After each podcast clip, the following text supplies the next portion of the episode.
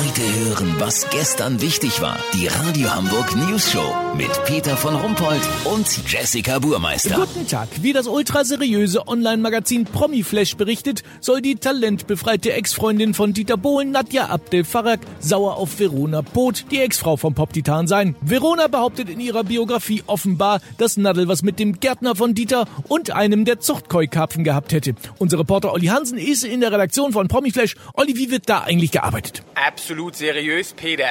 Jede Promi-News wird sehr sorgfältig auf ihren Wahrheitsgehalt geprüft. Sobald sie aus dem Drucker kommt, wird sie mit Zitronensaft begossen. Sieht die Promi-News nach dieser Prozedur aus, als wäre sie mit Zitronensaft begossen, ist sie echt und landet sofort beim Chefredakteur Dieter Brümmer. Dieter ist Teilzeitkokser und hat die renommierte Klaas Relotius Journalistenschule besucht. Lange Jahre hat er den Anzeigenteil der St. Pauli Nachrichten verantwortet, bevor er dann Chefreporter von Diddlemaus das Magazin wurde. Von ihm stammen so geniale Schlachtzeilen wie Traumhochzeit in Kitzbühel, Pietro Lombardi heiratet sein Käppi. Warte mal. Was denn? Was Neues von Helene Fischer? Sie hat abgelehnt. Sie sollte einen russischen Pornostar in der Pro-7-Serie Gangbang Theory spielen. Krass. Peter, hast du gehört? Das geht natürlich so noch nicht raus. Erstmal versuchen die natürlich, sie anzurufen. Das gehört ja zur Fairness dazu. Weißt, wie ich mein? Geht nicht ran, die Olle. Dann geht ihr raus damit.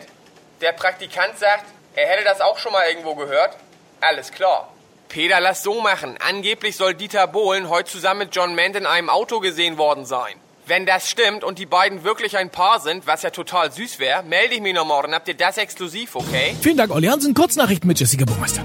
Amazon, Sprachassistent Alexa möchte lieber ein Mann sein. Morgen beginnt die Hormontherapie, nur damit sich die Echo-Besitzer nicht wundern. Kieler Woche, Veranstalter knapp bei Kasse. Deswegen spielt leider nicht die Coverband Flash Gordon und The Sheep Beatles, sondern Tokyo Hotel. Noch eine Absage.